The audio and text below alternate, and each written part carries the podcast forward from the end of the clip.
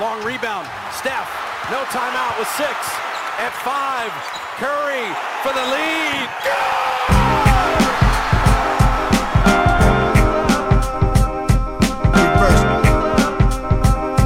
Reverse. Reverse. Reverse. Always. Bienvenue dans un nouvel épisode du podcast de l'équipe Rivers Basket Session en plein playoff avec euh, des finales de conférence qu'on avait attendues euh, euh, impatiemment avec excitation et qui finalement sont pour l'instant d'un côté comme de l'autre à sens unique puisque les deux, les deux séries sont à 3-0 actuellement. 3-0 pour Miami face à Boston, 3-0 pour les Denver Nuggets face aux Lakers. On va revenir sur tout ça plus en détail. Comme vous savez, tous les matins vous retrouvez les, les récaps de la nuit avec nos CQFR avec Chai et Antoine. Mais là on va essayer de creuser un peu plus profondément et surtout on va, on va commencer par parler un peu de de, Miami parce que finalement, euh, dans, ces deux séries, euh, et Antoine, j'ai l'impression que souvent on parle plutôt de l'adversaire. Alors d'un côté, tu as Mike Michael Malone, pardon, il va venir me tirer les oreilles si je l'appelle Mike Malone, qui râle en disant que de toute façon on parle que des Lakers alors que c'est son équipe qui est devant. De l'autre côté, euh, des, fans du 8 qui disent qu'on n'arrête pas de dire ah, c'est l'échec de Boston sans célébrer la qualité du jeu produit par cette équipe de Miami. Donc voilà, on va, on va revenir pour une fois sur les équipes qui, qui mènent, qui, qui dominent même. Je pense que le terme est pas trop fort. Et on va commencer par parler un petit peu de Miami pour la faire courte, euh, Miami est probablement déjà euh, l'équipe la plus forte euh, jamais sortie, enfin qui ait jamais été huitième d'une conférence d'une conférence est. le seul, la seule autre équipe qui avait déjà réussi à, sortir huitième puis accéder au final, c'était les New York Knicks en 99 qui avaient joué contre les Spurs. Là, facteur encore plus fou, c'est que le, 8 a dû sortir du play-in, donc c'était même pas un, huitième au, bout de la saison régulière. Ils mènent 3-0 face à Boston. On savait que Miami serait dur à prendre. On savait qu'ils allaient jouer selon leurs principes. Malgré tout, question un peu bateau, peut-être un peu bidon. Shai Antoine. 3-0. Euh, Miami qui mène 3-0 face à Boston. Est-ce que vous l'auriez imaginé, même après avoir sorti les Bucks, même avoir disposé des, des Knicks, est-ce que vous auriez imaginé un tel scénario? À n'importe quel moment de la saison, que ce soit au début, au milieu, après, J'aurais jamais cru euh, qu'il pourrait y avoir un tel écart et, que Boston pourrait se faire sweeper. Et, c'est dans la lignée du manque de respect ou de considération que tout le monde, même ceux, nous, on fait partie des gens qui, adorons euh, Spolstra, qui adorons euh, Jimmy Butler. mais même nous, je pense qu'on ne l'aurait pas envisagé. On se disait non, mais au niveau de l'effectif, du, talent à la disposition des deux coachs, de l'historique, enfin Boston était quand même en finale NBA l'année dernière. Euh, quand ils jouent, quand ils activent le bouton, ils sont, ils sont forts. non, on aurait, franchement, je pense que celui qui arrive et qui dit oui, oui moi, Miami finale NBA, euh, enfin aux portes des finales en menant 3-0 contre Boston, euh, je le voyais tous les jours, il n'y a pas de souci. À part Jimmy Butler, je vois personne qui, était dans cet, état d'esprit là, pardon. Ouais, non, pareil, impossible, impossible. Encore plus après cette saison régulière et en plus, tu mentionnes le play-in. Miami était à 3 minutes de même pas se qualifier pour les playoffs. Quoi. Chicago, ils perdent le premier match du play-in contre Atlanta. Je sais pas si ça, ça, ça peut sembler fou. Mais j'ai l'impression que c'est plus du tout la même équipe. C'est, c'est une équipe qui était très moyenne euh, en saison régulière, voire presque médiocre, si je peux me permettre. Hein. La conférence Est, c'est, le, le, le, le, milieu de tableau, bas de tableau de la conférence Est, c'était moche. Euh, et ouais, à trois minutes près, il se faisait sortir par Chicago, il jouait même pas les playoffs et, on avait peut-être une finale Milwaukee-Boston. Donc, euh, comme quoi, donc non, à aucun moment j'aurais pu imaginer, même après, euh, même après leur victoire sur les Bucks, tu vois, où tu te dis, bah voilà, Yanis, il a pas joué, il était un peu blessé, les Bucks, ils les ont pris de haut. Après, derrière, c'est les Knicks qui, voilà, peuvent montrer des limites. À aucun moment, je pensais qu'ils mèneraient 3-0. Je pensais même pas qu'ils, pensais même pas qu'ils passeraient Boston, moi. Donc là, 3-0. Et ce qui, est, ce qui, est, fou, en fait, juste pour finir, c'est que, en fait, euh, là où on a peut-être manqué de vigilance, c'est que, euh, et où on annonçait plusieurs fois à la fin de cycle, ou le fait que ce serait compliqué, c'est Miami était quand même euh, premier de la conférence Est il n'y a pas l'année dernière. Et, avec exactement, enfin presque exactement le même groupe. donc, bon, j'arrive pas à savoir si si c'est juste qu'il y a eu un accident en cours de route, euh, c'était une anomalie, ou si c'est nous qui avons effectivement. Euh, je nous inclus dedans parce que même si on est des plutôt partisans du 8 euh, de, ce qui montre depuis des années, bah, on a aussi manqué de vigilance. et je parle même pas de la plupart des médias qui, aux États-Unis qui les ont carrément écartés de la, de la carte en cours de saison. Non, ce, qui est incroyable, c'est effectivement, c'est pas simplement qu'ils mènent 3-0, en fait, c'est qu'ils dominent. Ils archi-dominent de la tête et des épaules cette série. Euh, Miami, alors c'est vrai que la saison régulière était décevante. Euh, moi, qui, voilà, j'adore euh, Jimmy Butler, j'aime beaucoup l'état d'esprit de cette équipe de Miami. je pense, et je, je, continue de penser que, que Spolstra est l'un des meilleurs entraîneurs de basket que j'ai pu voir, que j'ai pu voir performer. Par contre, c'est vrai que tout le début de saison, je m'inquiétais pas. Je me disais non, mais Miami, à un moment, ils vont mettre un run de, ils vont, ils vont enquiller, enquiller pardon, 10 victoires de suite, remonter au classement. Euh, le classement, leur classement représente pas le, reflète pas la qualité de cette équipe. Et c'est vrai que sur la fin de saison, bah, je m'étais dit bon bah non, finalement, euh, c'est fou, mais une équipe qui était finaliste en 2020, euh, qui en l'année dernière, 2022, était euh, meilleure équipe de la, de conférence S, qui est passée à un tir à trois points de Jimmy Butler d'accéder au final NBA. là, je me dis bon bah non, finalement, euh, c'est incompréhensible que, cette équipe est à ce point déçue, baissée de niveau, mais j'y croyais plus tellement, même quand on avait fait le podcast pour parler du premier tour, là, on avait dit notamment, enfin moi, le premier, moi, je pensais que Milwaukee allait passer, même sans avoir, euh, même sans avoir euh, euh, Antetokounmpo sur le terrain, surtout après la blessure de, de Tyler Hero. Je pensais que cette équipe aurait jamais la force de frappe offensive suffisante pour pouvoir s'imposer. Je me suis complètement planté. Miami est à un niveau complètement dingue. Et ce qui est ce qui est fou, et c'est ça dont, enfin, j'aurais parlé un petit peu, j'aurais lancé la, discussion là-dessus, c'est tu disais euh, tout à l'heure, Antoine, c'est plus la même équipe quasiment, ou du moins on a l'impression que c'est plus la même équipe. En fait, ce qui est fou, c'est que c'est exactement la même équipe. Et ce qui est dingue, c'est, j'en parlais tout à l'heure euh, avec Shai un peu le, en aparté avant qu'on commence le CQFR, c'est qu'en fait, Miami a pas changé grand-chose. Miami euh, a simplement s'est mise à mettre ses tirs à trois points. Ah, exactement. Et en fait, c'est vraiment, voilà, parce qu'en saison régulière, donc Miami était l'équipe, avait la, 27e pire adresse à 3 points de toute la ligue. Et c'était la dixième équipe euh, au nombre de tirs tentés. Donc euh, c'était une des 10 équipes qui prenaient le plus de tirs à 3 points. Et ils étaient 27e à l'adresse à 3 points. Là, en playoff, ils ont tout simplement la meilleure adresse à 3 points, soit 38,8% euh, par match. Et ils sont la septième équipe sur les 16 qui étaient qualifiés pour les playoffs qui en, qui en prend le plus. En fait, cette équipe, elle était finalement l'anomalie. J'ai l'impression que pour Miami, c'était la saison régulière. C'est-à-dire toute la saison, ils n'ont pas eu l'adresse à 3 points euh, sur laquelle ils pensaient s'appuyer pour pouvoir euh, créer du jeu, pour pouvoir être performants. Et finalement, ça, s'est mis en place à partir du playoff ce qui est assez, fou. Puis on va revenir aussi sur les performances des. des alors, euh, on peut plus dire qu'ils n'ont pas été draftés, effectivement, euh, comme le faisait remarquer euh, Antoine ce matin. Finalement, même leurs 7 joueurs non draftés, finalement, ils sont tous aujourd'hui des joueurs aguerris voilà, qui ont gagné leur galon et leur place dans, dans des franchises NBA. Malgré tout, sur le CV, c'est quand même assez fou. Là, ils sont dans une confiance folle une réussite incroyable et ils jouent en fait avec l'assurance quand même qui est instillé en eux, qui, a l'air d'être la marque de fabrique de cette équipe. Et on peut mettre les hashtags Hit Culture autant qu'on veut, mais finalement, c'est un vrai truc au bout du compte. C'est on savait, on savait que cette équipe, comment dire, il faudrait aller la, la taper vraiment pour la battre. Mais là, en plus, ils jouent avec l'assurance d'une équipe qui aurait dû être. Euh, on dirait que c'est eux qui ont fini premier la, conférence Est, en fait, quand on voit l'assurance qu'ils ont quand ils rentrent sur le terrain face aux Celtics. Mais tu as raison, as raison de parler de la, de hit culture parce que ça fait un an, presque. Enfin, ça fait un peu plus d'un an, je trouve qu'il y a même eu des articles dans la presse euh, américaine sur un peu. Euh, pour démystifier un peu ce truc-là en disant que c'était juste, bon, bah. effectivement, des bonnes structures, du bon travail en interne, mais que c'était pas le mythe qu'on voulait bien en faire. voilà.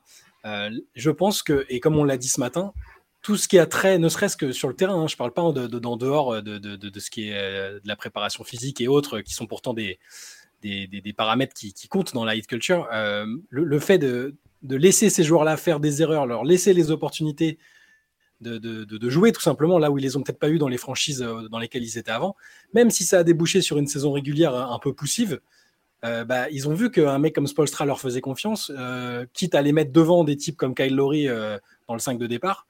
Euh, il, les a laissés faire ces erreurs-là, il les a laissés prendre euh, de, l'expérience. Et, je pense qu'il euh, lui rendent ça au, centuple, les Gabe Vincent et compagnie. Duncan Robinson, de ne pas l'avoir totalement enfermé dans le placard dans lequel il était. Je pense que ces mecs-là, ils vont, voilà, vont au feu pour Spolstra et ça se traduit comme ça. Ils ont une confiance sans, limite envers aussi Jimmy Butler, qui n'est pas du genre à désinguer ses coéquipiers, comme on a vu avec d'autres franchise players pendant, pendant ces playoffs sans vouloir euh, cibler quelqu'un en particulier, hein, mais bah, Butler, il, met l'équipe en avant et même s'il fait un peu le, show en dehors, euh, ça peut être un peu le show de Jimmy Butler quand il vient troller les adversaires, quand, euh, il, se met en avant quelque part, mais il est, c'est toujours presque à visée collective et il est toujours fier de, de, réussir des choses avec son armée d'underdogs, comme, comme pendant le fameux entraînement avec Minnesota. Et là, comme maintenant, euh, sur toute la saison avec, euh, et sur les playoffs avec le hit. Donc, euh, ça, ça, cette composante de la hit culture, elle est liée à Spolstra et pas que à tout ce qu'il y a autour, même si ça, ce qu'il y a autour est important, hein, j'en conviens. Il y, a une vraie discussion intéressante et question intéressante autour de la, de la dynamique du hit et de la confiance dont vous parlez. C'est vrai qu'il y a, tu les sens lancer sur un truc comme s'ils étaient invincibles. Et du coup, il y a, tu vois, que tu parles au final, qu'est-ce qu'est la norme? Est-ce que c'est l'adresse à trois points en saison régulière? Est-ce que c'est en playoff? Moi, je serais tenté de dire au final un peu comme toi, euh, Théo, pour le coup, que c'est la saison régulière, c'était peut-être une espèce d'anomalie, notamment si tu regardes, en fait, parmi leurs shooters, Max Truss, on sait quand même que c'est un vrai bon shooter, que c'est un vrai spécialiste dans ce domaine, et pourtant, il n'était pas très adroit en saison régulière. Duncan Robinson, on sait que c'est un vrai bon shooter, et il n'était pas très adroit en saison régulière. Pareil pour, euh, pour Gabe Vincent, on sait qu'il est capable de vraiment mettre des trois points euh, fréquemment. Euh, Caleb Martin, moi personnellement, je, crois qu'il y a une vidéo où je dis ouais, c'est quand même pas Caleb Martin qui va sortir les bugs ou un truc comme ça. ça a très mal vieilli, mais bon, Caleb Martin, oui, apparemment lui aussi, c'est un très très bon shooter. Et tu vois, aucun de ces gars-là n'était n'était au-dessus de 35% à trois points en saison régulière. Euh, qui est un peu la marque, euh, l'espèce de barre euh, symbolique où on se dit, voilà, c'était au-dessus de 35, quand même, c'était un bon à trois points. Il n'y a aucun de ces mecs-là qui était, qui était à ce pourcentage. Et ce qui explique aussi, bah, bah, évidemment, du coup, le pourcentage global. Et, et là, en fait, ces gars-là, avec cette dynamique, cette confiance qu'il y a, ils, remettent leur tir. Ça, ça change tout pour Miami. Il y a une autre stat que je trouve intéressante. Miami, en saison régulière, en points marqués sur 100 possessions, c'est la 25e équipe de la ligue. Les cinq plus mauvaises équipes, donc devant Miami, c'est cinq équipes qui étaient à la loterie. Quoi. Et là, sur les playoffs, Miami, c'est la deuxième meilleure attaque de la ligue derrière Denver. Mais ce qui est fou, c'est fou parce que tu sais, il y a le, nombre d'équipes le changement qui, te disent oui, les playoffs, c'est it's a different beast. Tu sais, ils n'arrêtent pas en saison régulière de ouais, bon, même si là, ça va pas, de toute façon, en playoff, on a le fameux bouton à activer, il n'y a pas de souci. On a dit ça avec les Warriors, on a dit ça avec les Celtics, avec plein d'équipes. Et c'est une des rares fois où effectivement là, il se passe quelque chose entre la saison régulière et les playoffs, et où même quand on était un peu prêt à les enterrer, entre guillemets, ou en tout cas enterrer leurs espoirs de titre, on se disait quand même, il faudra se réécouter pour voir si je dis pas de conneries, hein, mais on se disait quand même, euh, euh, c'est jamais bon à prendre une équipe en playoff où il y a Jimmy Butler, Kyle Lowry et tout, et Spolstra au coaching, tu vois. Donc c'est une des rares équipes où le côté, le passage de saison régulière à playoff, il, s'est vraiment passé quelque chose, tu vois. On ne voit pas les mêmes erreurs qu'on voyait en saison régulière, là où on les voit à Boston, là où on les a vues à Golden State et euh, chez d'autres équipes. Ouais, non, mais, complètement, et tu as raison. De, toute façon, il faut qu'on parle de, de Spolstra. Il n'y a pas moyen de pas parler de Spolstra. Je le redis pour la 250e fois dans un podcast, mais le mec a jamais été élu coach de l'année. Pouvez... Encore une fois, je dis, prenez tous les mecs qui ont été coach de l'année, partez sur une série de playoffs. Dites-moi si vous préférez pas avoir Eric Spolstra euh, dans votre équipe. Je vous, mets au défi, à part 2-3 euh, peut-être. En fait, ce que je trouve incroyable dans cette équipe de Miami, c'est une des équipes, je pense, où les rôles sont les mieux définis. C'est-à-dire que les mecs rentrent sur le terrain, ils savent exactement ce qu'ils doivent faire, ce qu'ils ont à faire. Défensivement, bah, c'est une masterclass en fait euh, de coaching du côté de Spolstra entre les moments où ils sont en indiv, les moments où ils sont en zone, les moments où ils sont en espèce de match-up zone où finalement tu sais pas trop ce que c'est, ce qui fait que euh, Boston est incapable d'exploiter les, les, comment dire les les match-ups qu'ils voudraient exploiter en attaque régulièrement.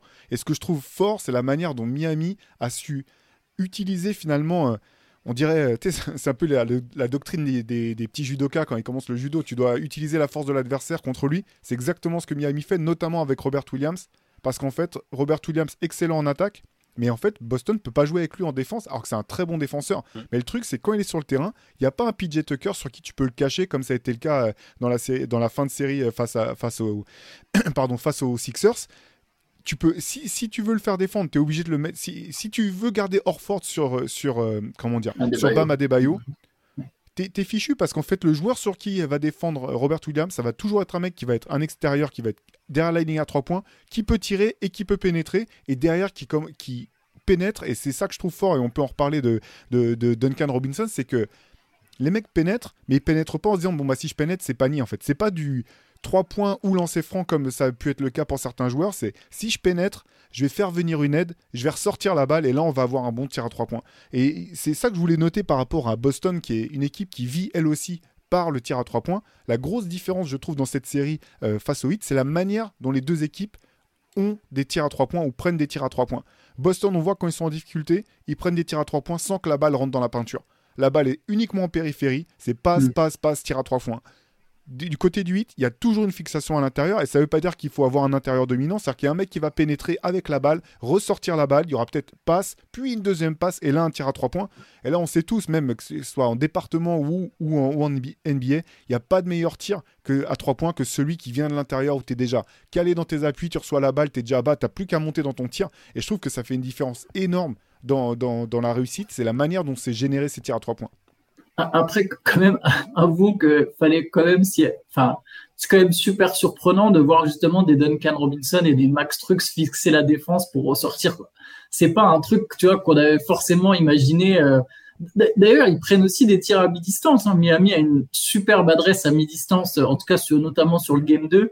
Et c'est pas que Jimmy Butler, les Gabe Vincent, tous ces gars-là, ils mettent aussi des tirs. En fait, il y a tout un volume d'efficacité qui est nettement supérieur à ce qu'ils ont fait pendant des mois.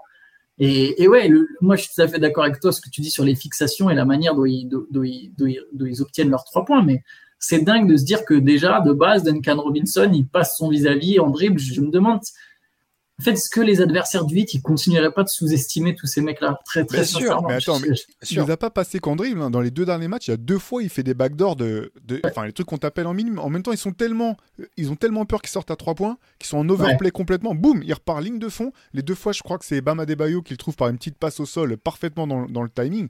Et juste pour dire deux mots sur, sur Duncan Robinson, et après, je te, je te passe la parole, Shai. Moi, j'avais été vraiment surpris qu'il soit à ce point sorti de la rotation, en fait.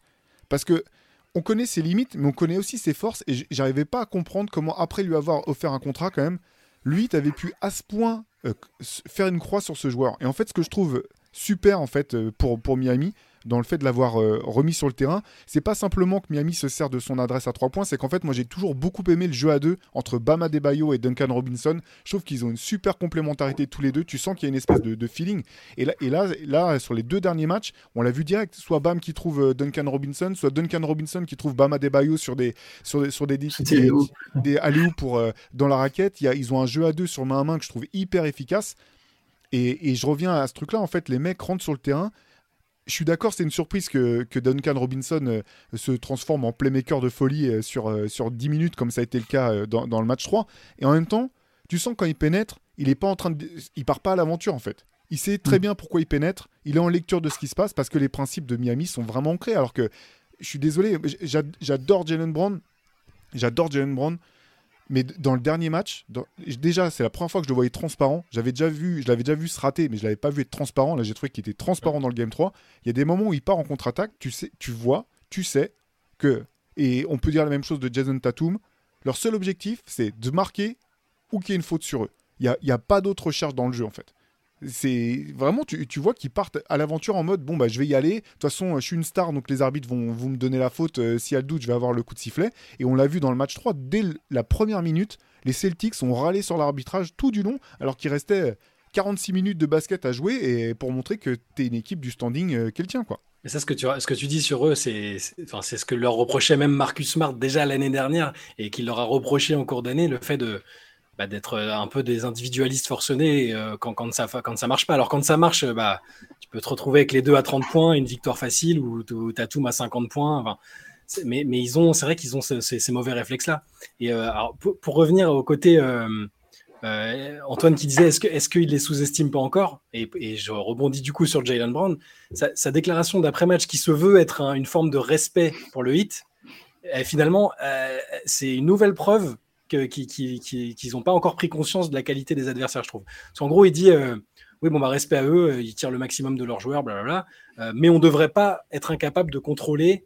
et il cite tous les noms hein, Max Truss, Duncan Robinson, Caleb Martin. Mais rien que le fait de maintenant, aujourd'hui, alors que tu es mené 3-0, de te dire ah, ces mecs-là, ils sont pas assez forts normalement pour nous mettre en difficulté, ça y est, tu viens de prendre trois défaites. Miami a éclaté Milwaukee, a passé le tour suivant tu peux plus dire ça maintenant. Tu dois les considérer comme des joueurs d'élite qui sont euh, qui, sont aux portes de finale NBA. Donc j'ai l'impression que il y a aussi dans cette approche euh, presque mentale et dans l'étude de l'adversaire que, que ça va pas à Boston. Parce que même nous là maintenant, on analyse un peu le truc, on se dit, euh, ok, il y a peut-être eu un moment une, une part de sur-régime, mais c'est maintenant c'est un mauvais terme parce que là ils sont ils enchaînent tellement les matchs à ce niveau que c'est plus du sur-régime.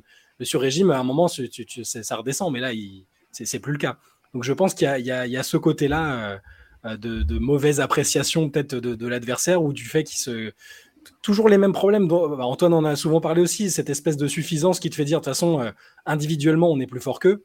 Donc ça va forcément à un moment tourner. Sauf que là, ça fait trois matchs que ça tourne pas et, que, et, qui sont au bord de l'élimination et que je vois vraiment pas de scénario où, où, ça va changer, où ce sera pas le cas. Mais je, suis totalement d'accord avec toi. Et en fait, euh, sur ce que tu notes de John Brown, j'ai envie de dire la même chose pour Joe Mazzulla. En fait, après le match, mm. il a pris la responsabilité de la défaite. Il a dit c'est ma faute je les avais pas préparés assez, mais ce qu'il a pointé du doigt, c'est l'état d'esprit. Mais je suis désolé, en fait, il n'y a pas que l'état d'esprit, en fait.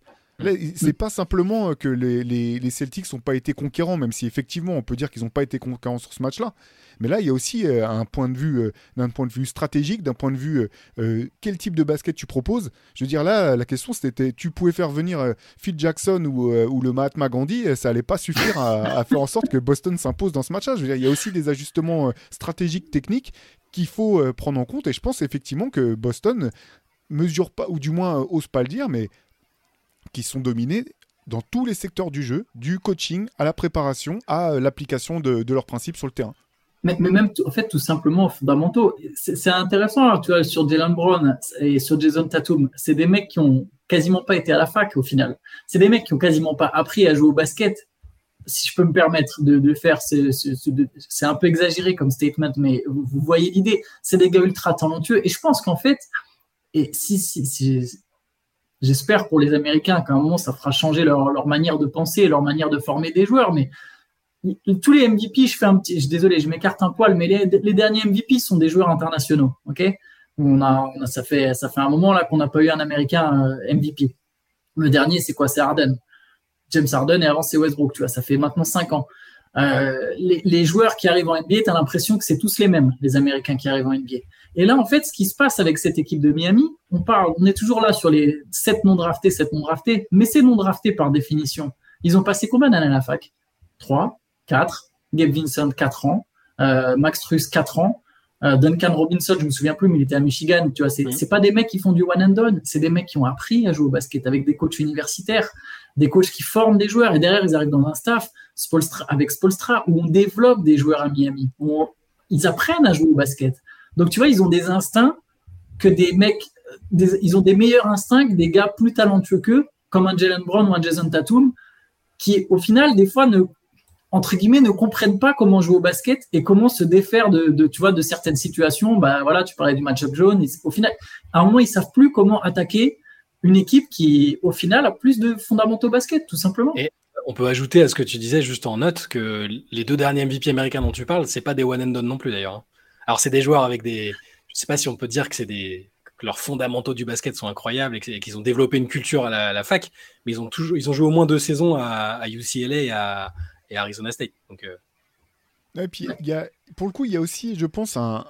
Alors bon, là, c'est peut-être un peu euh, de la psychologie de comptoir ou de la philosophie un peu, un, peu exagérée, mais j'ai l'impression qu'il n'y a pas le même concept d'équipe en fait.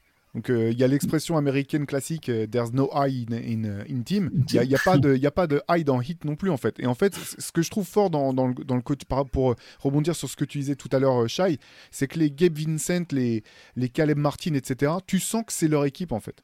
Et, tu, et tu, vois, tu vois que en fait, il y a ce truc là de finalement, si tu es à 5 et que tu choisis la mauvaise option, mais que tu la joues à fond tous ensemble, tu as plus de chances de t'en sortir que si tu as choisi la bonne option, mais qu'il n'y en a qu'un seul qui la joue parce que les autres n'ont pas compris ce qui se passait en fait.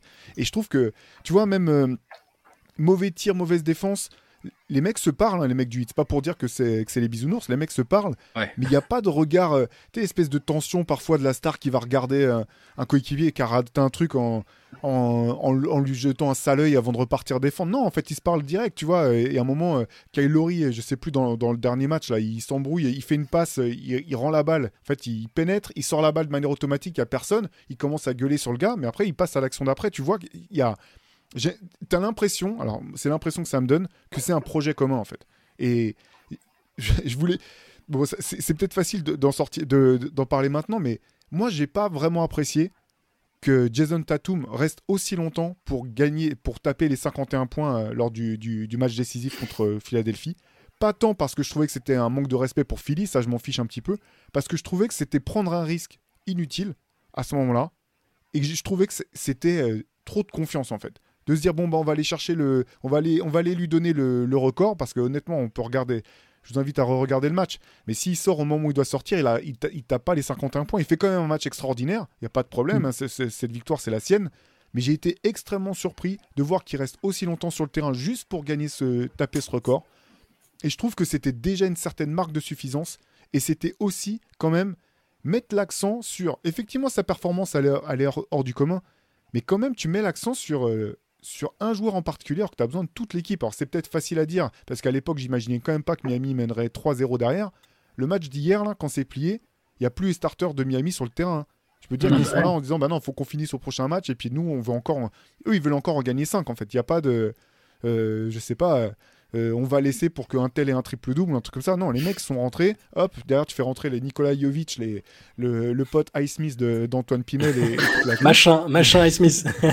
mais, mais voilà, je trouve. Enfin bon, c'est peut-être facile. Hein, peut-être que je, lis trop de choses dans, dans ces choix-là, mais je trouve ça parlant avec le recul. Non, mais je suis d'accord. Ça va avec ce que tu disais aussi, Antoine, ce matin. Euh, pareil, on peut dire que là, c'est facile après coup, maintenant qu'il y a le 3-0, mais euh, ce, que, ce que tu disais, ta discussion avec Simon, je crois, euh, sur le Tatou, mais a l'air d'être plus dans, dans l'objectif de briller que de gagner pour l'instant.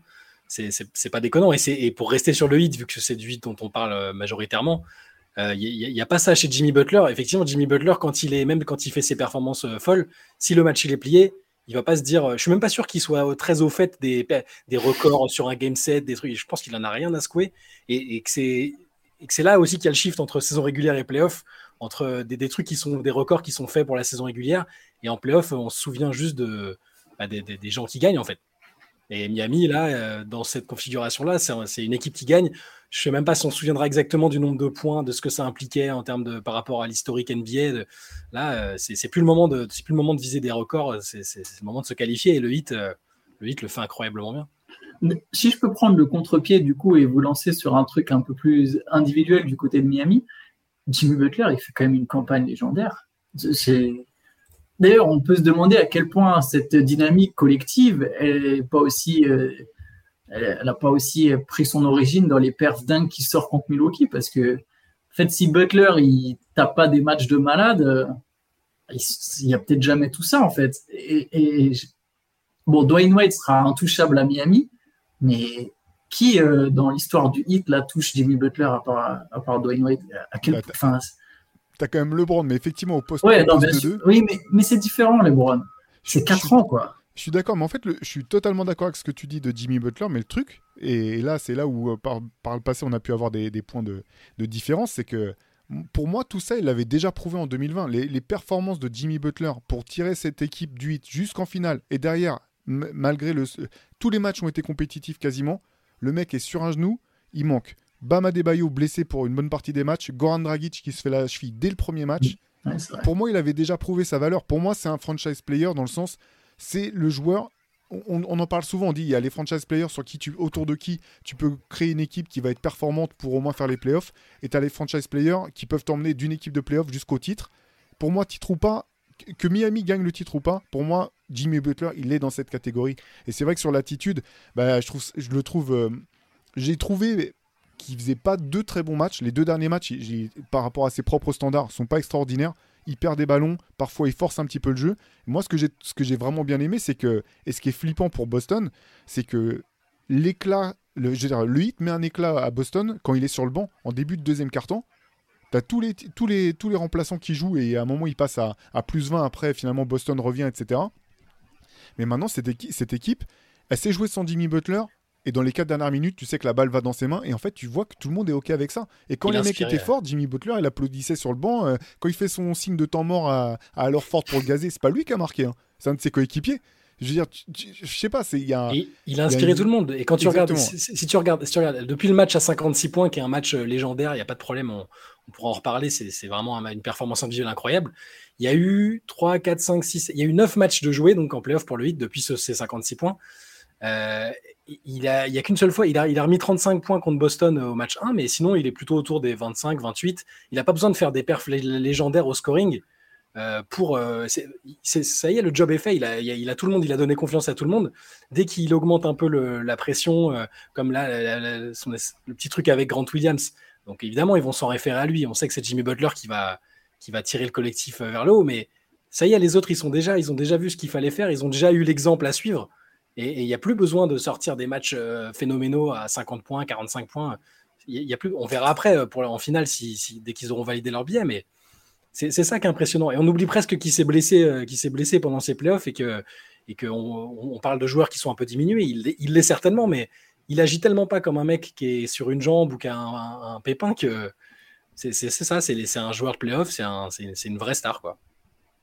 Et Un joueur de playoff, ça lui colle tellement bien. Ouais, c'est ça, parce que tu, dis ils ont pas besoin, et en même temps, tu sais que s'il y a besoin, et mm. il, il, a, un match comme ça dans sa poche, euh, un peu. il, y a toutes les choses, il y a toutes les choses qu'il fait en dehors du scoring, parce que c'est vrai que là je me focus sur le, sur le scoring, mais c'est un joueur qui fait plein d'interceptions, euh, plein de choix de jeu intelligents, et puis qui défend des, voilà, qui défend. Déjà, rien que ça, c'est, c'est, dire, ça n'a pas de prix. C'est, une star des deux côtés du terrain aussi. dire, et qui défend sur les meilleurs joueurs adverses. En fait. Il arrive, il, prend Tatum. Il y a pas de. Et franchement, c'est ok. Les Grant Williams en a pris plein la tronche face à Jimmy Butler. Ok, il a eu tort de peut-être d'aller l'asticoter. En même temps, il a quand même voulu relever ce défi. À quel moment Jason Tatum il va dire non, c'est moi qui prends Jimmy Butler maintenant? On n'a toujours pas vu Je veux dire, euh, c'est peut-être un peu. De toute façon, chaque match peut être le dernier pour Boston. Donc qu'est-ce que mm. tu en as à faire de prendre 50 points sur la tête de Jimmy Butler si, si de toute façon ça t'envoie en vacances? Il y a un moment, faut quelqu'un faut que quelqu'un se lève. Et c'est là, là où j'ai. Bon, mené 3-0, personne, aucune équipe est remontée de 3-0. Mais là, Boston n'y est plus du tout. Il y a une chose, moi, qui m'a quand même pas mal marqué pendant, pendant ce match 3 c'est que alors Ford, à deux reprises, a pris la place de Joe Mazzulla euh, pendant un temps mort dans la chaise du coach pour parler, euh, parler à l'équipe. Alors souvent, ça arrive fréquemment hein, que des vétérans prennent la place du coach pendant que les coachs sont en train de discuter avant que eux prennent le temps mort. C'est mmh. ça, c'est pas une anomalie. Que ça se passe une fois, bah tu fais preuve de leadership. Que ça se passe deux fois, moi j'ai trouvé ça assez euh, dérangeant. je trouve ça dur pour Joe Mazzulla qui finalement bah, a fait une super saison régulière, mais là je suis désolé, il est, enfin il n'est pas au niveau face à Spolstra. En même temps, il n'y a, pas beaucoup de coachs qui, le sont. C'est juste que là, il, paye trop, je pense, euh, d'inexpérience à ce niveau-là. Et pour finir sur Orford, que j'aime que j'aime que j'aime bien comme joueur, hein, qui est voilà, qui est, qui, est, qui a été un des artisans principaux de la victoire de, Boston face, au, face aux, Sixers.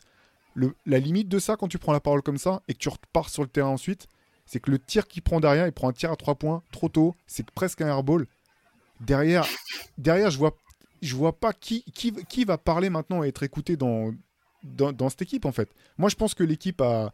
que derrière les, ce que disait euh, Jalen Brown, je pense qu'il y avait quelque chose du genre on devrait pas, et si on on devrait pas perdre face à des mecs comme ça, dans le sens où on devrait pas être mis en situation de perdre face à des mecs comme ça.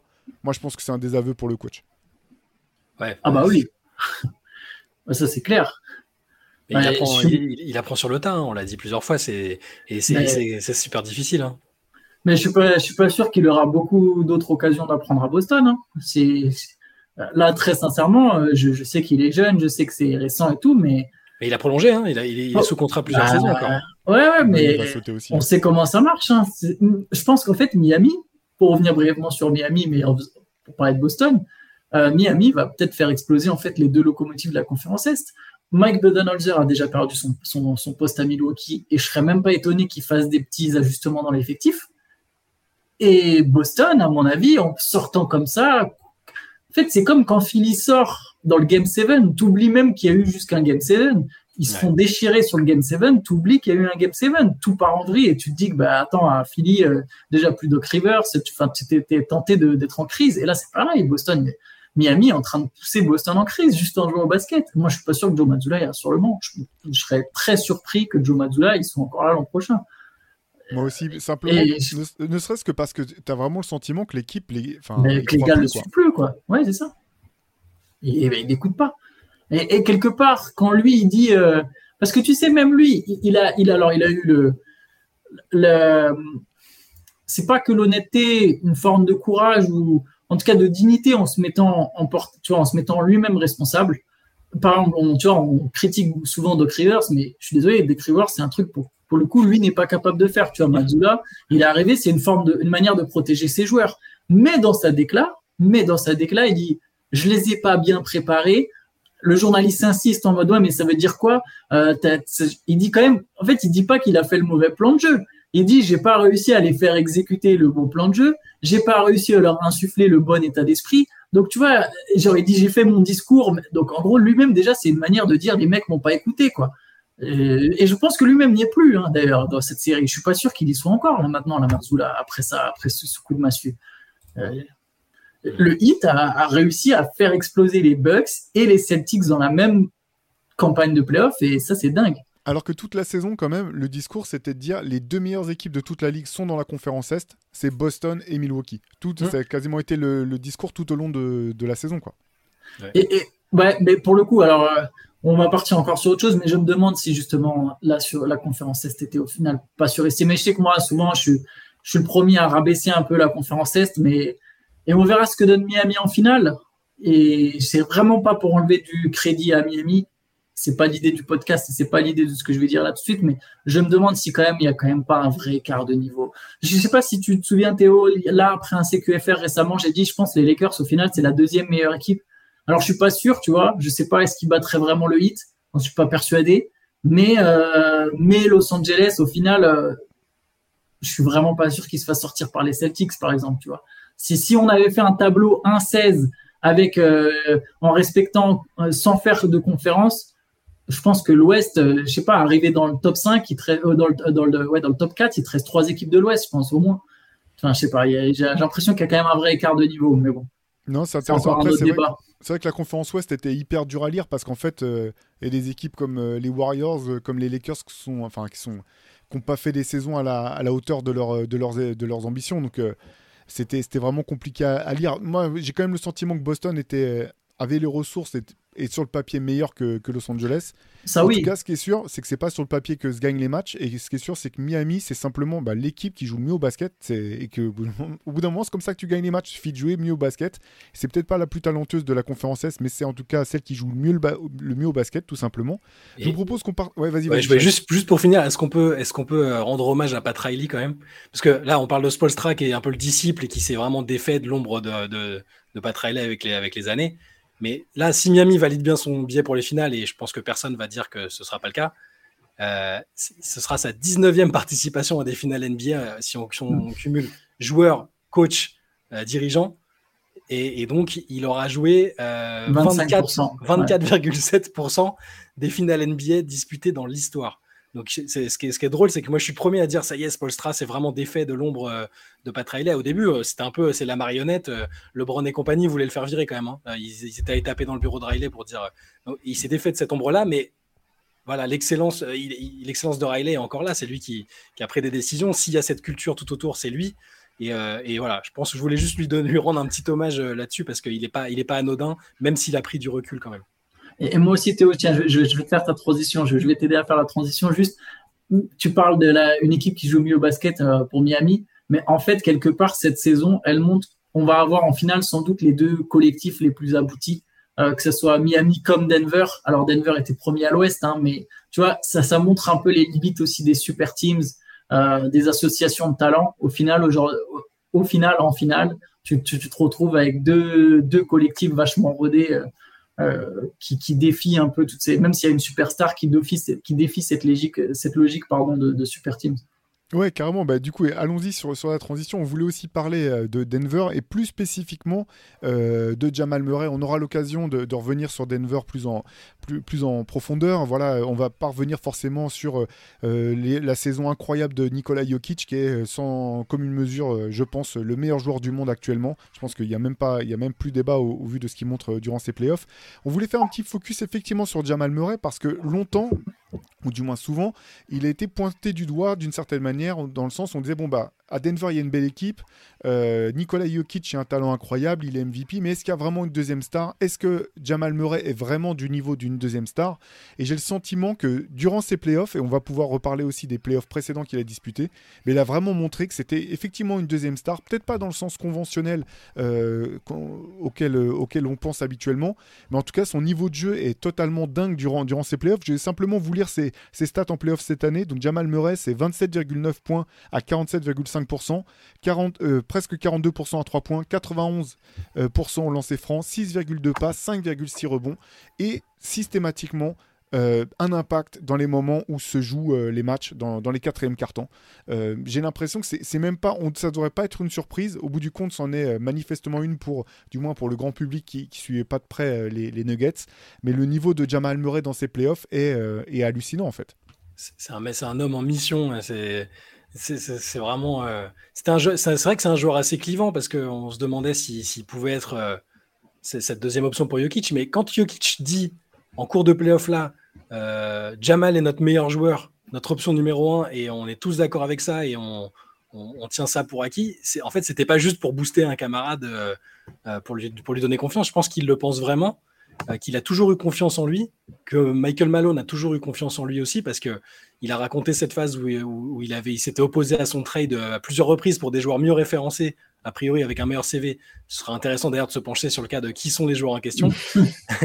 Mais euh, parce que c'est quand même un joueur qui, dans la bulle, avait été, euh, excellent. Hein. Enfin, il avait montré qu'il était capable de répondre. Il, y avait ce, cette série face au Jazz avec Donovan Mitchell où il s'envoyait des cartons offensifs euh, dans, les dents. C'était impressionnant. on avait vu qu'il était capable de scorer fort en playoff. Mais après une aussi grosse blessure, est-ce qu'il était capable de, de, redevenir où il était et de, progresser comme il, espérait progresser? Parce que finalement, c'est toujours pas All-Star dans les faits même s'il s'en est un sur le terrain.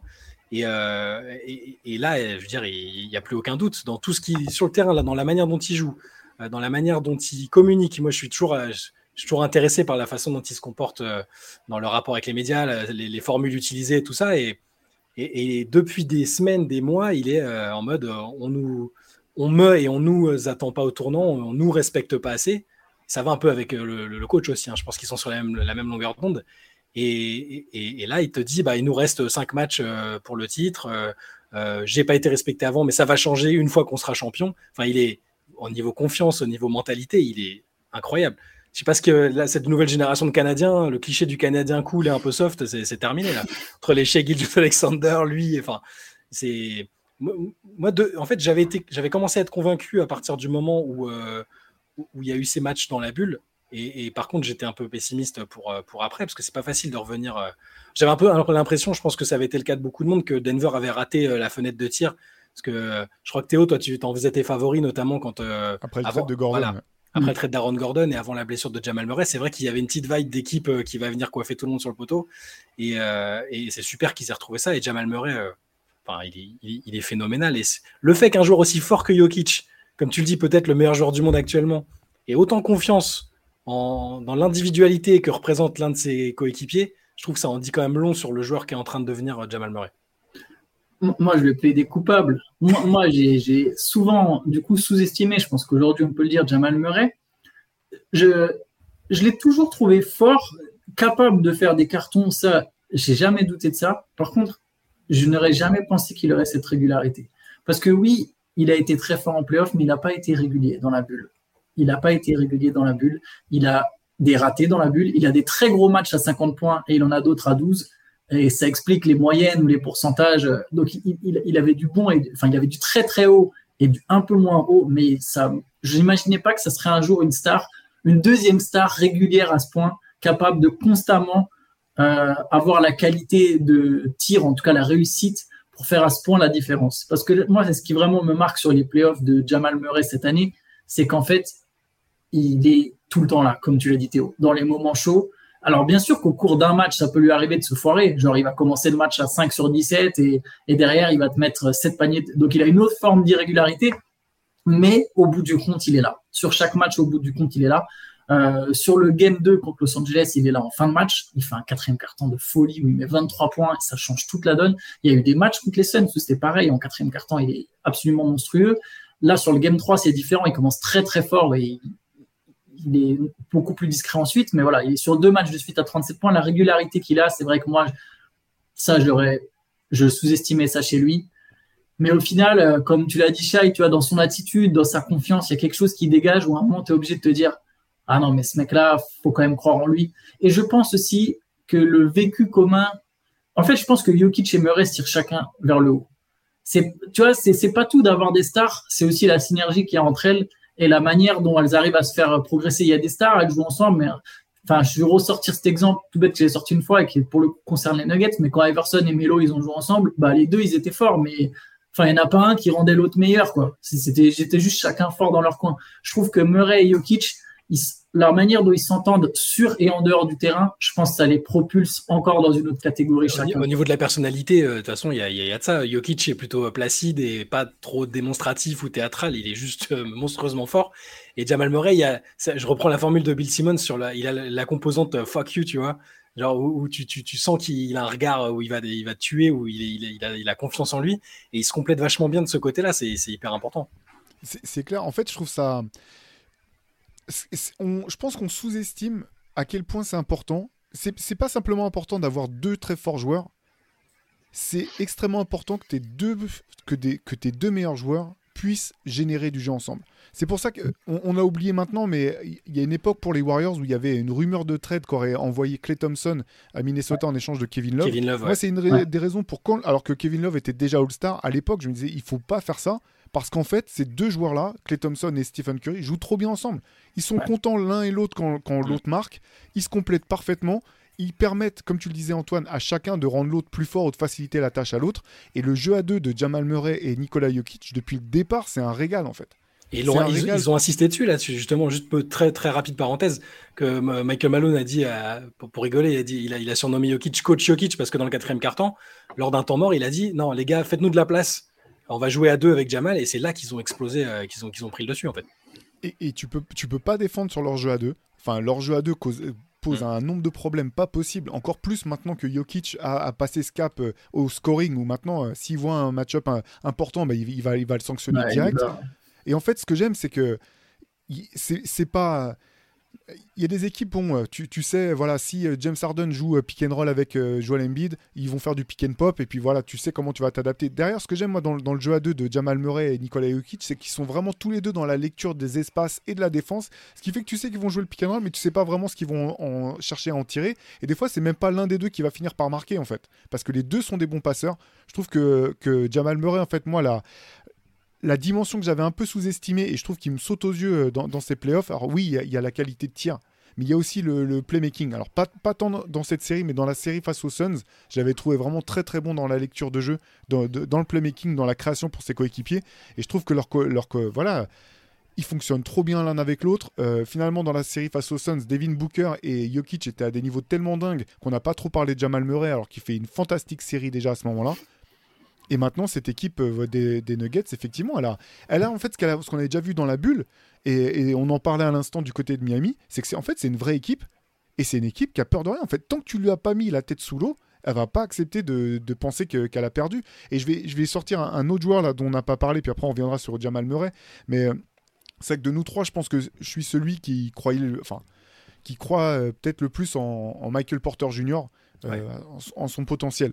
Euh, pendant trois quarts temps, j'ai été extrêmement déçu dans le dernier match de, l'apport de Michael Porter Jr. J'ai trouvé que dès le départ, il n'était pas dans le niveau de d'intensité euh, nécessaire. Il n'allait pas vraiment au rebond. Défensivement, alors je trouve qu'il avait passé un cap dans les aides, dans l'activité. Je le trouvais vraiment pas du tout à ce niveau-là. Et finalement, dans le quatrième temps, il a passé un cap. J'ai trouvé. Il est monté en intensité. Il a, il a, il a fait une passe décisive qui est déterminante à la fin où il a le tir à tout seul tu sais que 9 fois sur 10, il prend le tir et là, finalement, il ressort la balle. Je, je crois que c'est pour Bruce Brown dans le corner. Ouais. Bruce Brown met le tir ouais. à 3 points. C'est un moment vraiment clé du match. Et ça, ça c'est des données que je trouve vraiment euh, importantes pour la dynamique d'une équipe. C'est alors c'est bon, c'est peut-être des, des, des trucs de un petit peu de tu sais les préceptes à l'ancienne de, de prof de sport, de, un collectif, faut partager la balle, faut jouer tous ensemble. Des fois, tu dis au plus haut niveau, ben non, euh, tu veux gagner, tu donnes la balle à Kawhi Leonard et puis, et puis il va te gagner le match, tu vois. Et du côté de, de, des Nuggets, je trouve que tout ça, c'est vraiment important et ça vient des, de, de, leurs deux leaders en fait. Jamal ouais, c'est deux mecs altruistes en fait. Exactement, il prend plein de tirs, mais quand il prend, des, quand, quand il prend euh, le tir de trop, il n'y a personne qui le regarde, euh, qui le fusille du regard. Et en même temps, tu sens que, que l'intention, enfin je trouve que l'intention est bonne en fait. Tu sens que c'est pour faire gagner son équipe. Et tu, on parlait de, de ses résultats en playoff, c'est vrai qu'il y, y, a des dents de scie, mais ce que je trouve fort, c'est que ses stats ont toujours été meilleurs en playoff qu'en saison régulière. Il y a des tas de All-Stars qui peuvent pas en dire autant. Il y, a un, paramètre aussi dans, sa progression, euh, parce que tu parlais du playmaking, de l'adresse dans les moments importants. Euh, sa défense, je pense qu'il ne faut pas négliger le, les progrès défensifs qu'il a fait. Ceux de Michael Porter Jr. aussi sont, assez impressionnants. Moi, je faisais partie plutôt des sceptiques, mais plus pour des questions de, personnalité, de mec, euh, voilà, je ne savais pas trop s'il était réceptif au coaching. Au final, sa relation avec Malone a bien progressé. mais pour Murray, je veux dire, il s'est étoffé physiquement depuis la bulle, ça, s'est vu, et c'est un paramètre qui est important pour, des joueurs qui sont parfois ciblés parce qu'ils sont ou trop petits ou trop légers, on a pu le voir sur des arrières. Et là, il n'y a pas que ça, il y a aussi il y a, la, la, musculature, on va dire, mais la façon dont il fait les efforts, dont il est tout le temps en mouvement, à chercher à, perturber, à, être actif, tout simplement, euh, des, joueurs plus grands, plus costauds, euh, euh, qui ont un gabarit plus théoriquement plus adapté à, de bonnes séquences défensives, font pas ce que fait Jamal Murray là parfois quand on, quand on le voit. Il, est tout le temps actif. Il est tout le temps dans il va il va essayer il s'arrache pour sauver des ballons. Il a il a les mains en mouvement. Je trouve que c'est des, des, petites choses comme ça qui font aussi la différence en plus du joueur qu'il est devenu offensivement. Mais pour aller dans ton sens, moi je pense que Jamal Murray, ça doit être un modèle pour toutes ces espèces de gâchettes de la, à la fac. Tu vois, Murray à la Kentucky, c'est une gâchette, tu sens le potentiel de star mais en même temps, tu sais pas athlétiquement est-ce qu'il sera assez fort pour mm. être vraiment une star à 30 points par match? Est-ce que c'est, tu vois, tu, tu te dis, bah c'est tu sens qu'il y a, un, ok, il y a le profil de star, mais tu sais pas s'il sera assez fort pour être une star en NBA. Et ce genre de profil, si tu si tu fais pas gaffe, tu te retrouves très vite sixième homme de luxe en sortie de banc. Alors Murray, évidemment, il, est, il a jamais été proche d'être sixième homme de luxe. Il a toujours gardé un certain niveau, mais euh, ça doit vraiment servir de modèle pour plein de gars parce que voilà l'activité dont tu parles et même euh, même pour revenir sur l'attaque. Euh, alors oui, il aime bien dribbler, il aime bien tirer, mais c'est aussi un gars qui va bouger quand il n'a pas la balle. C'est un mec qui, tu vois, tu parlais des espaces, il va chercher les espaces, il va. Il y a tout un truc qui fait qu'il se limite pas à juste ah je suis fort, je peux prendre un écran et tirer quoi. Et, malheureusement, en fait, ça peut, ça pourrait paraître tout bête, mais il y a plein de joueurs en NBA très forts qui se contentent de ça. Euh, lui, toute la manière dont il a cherché à progresser et à devenir un mec qui gagne, pas un mec qui brille, pour revenir sur ce qu'on disait sur Tatum, tout ça, en fait, c'est bénéfique pour Denver. Carrément, c'est vrai que c'est au-delà au -delà des stats et des points, c'est l'impact, en fait. Ça, c'est un joueur qui pèse. C'est un joueur qui pèse, exactement. Et en fait, euh, là, ce qui était marrant dans cette même série, c'est d'avoir vu deux matchs avec euh, des dynamiques complètement différentes. Une où il est nul pendant trois quarts temps, enfin nul, où il met pas un tir pendant trois quarts temps, et finalement, dans le quatrième, il arrive à trouver ses jambes et mettre tous les paniers importants pour faire gagner son équipe. Et l'autre, dans lequel il est intouchable en première mi-temps.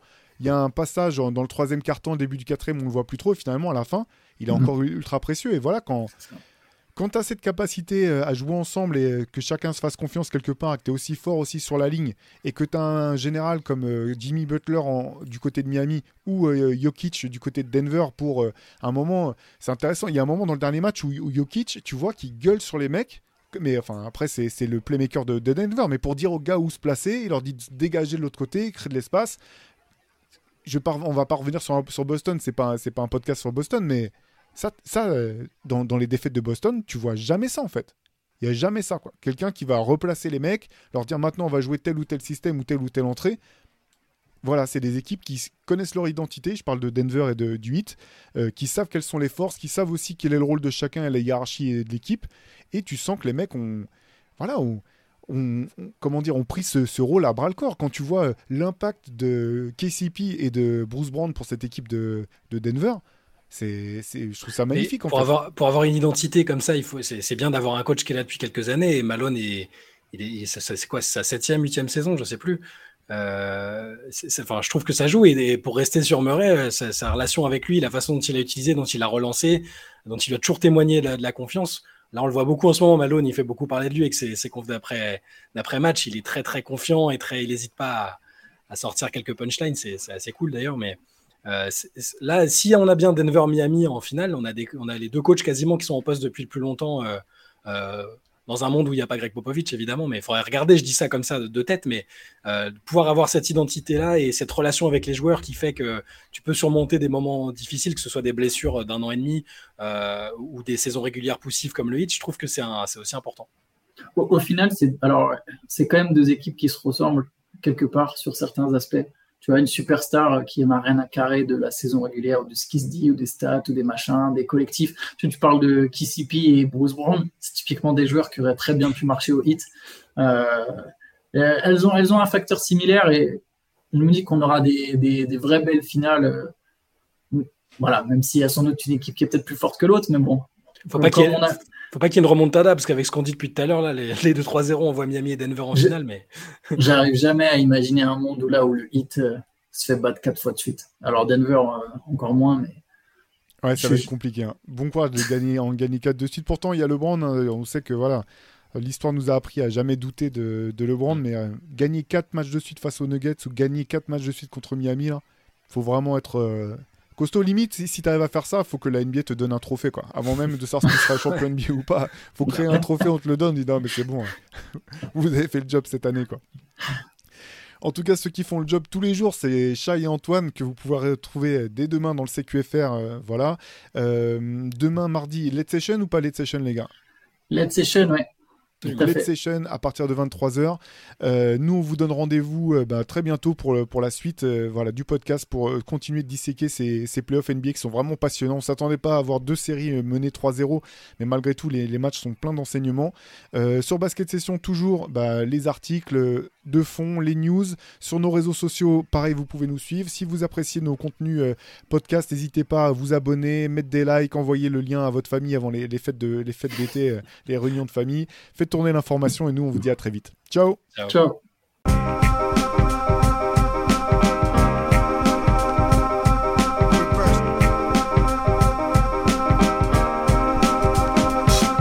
Game is out there, and it's either play or get played.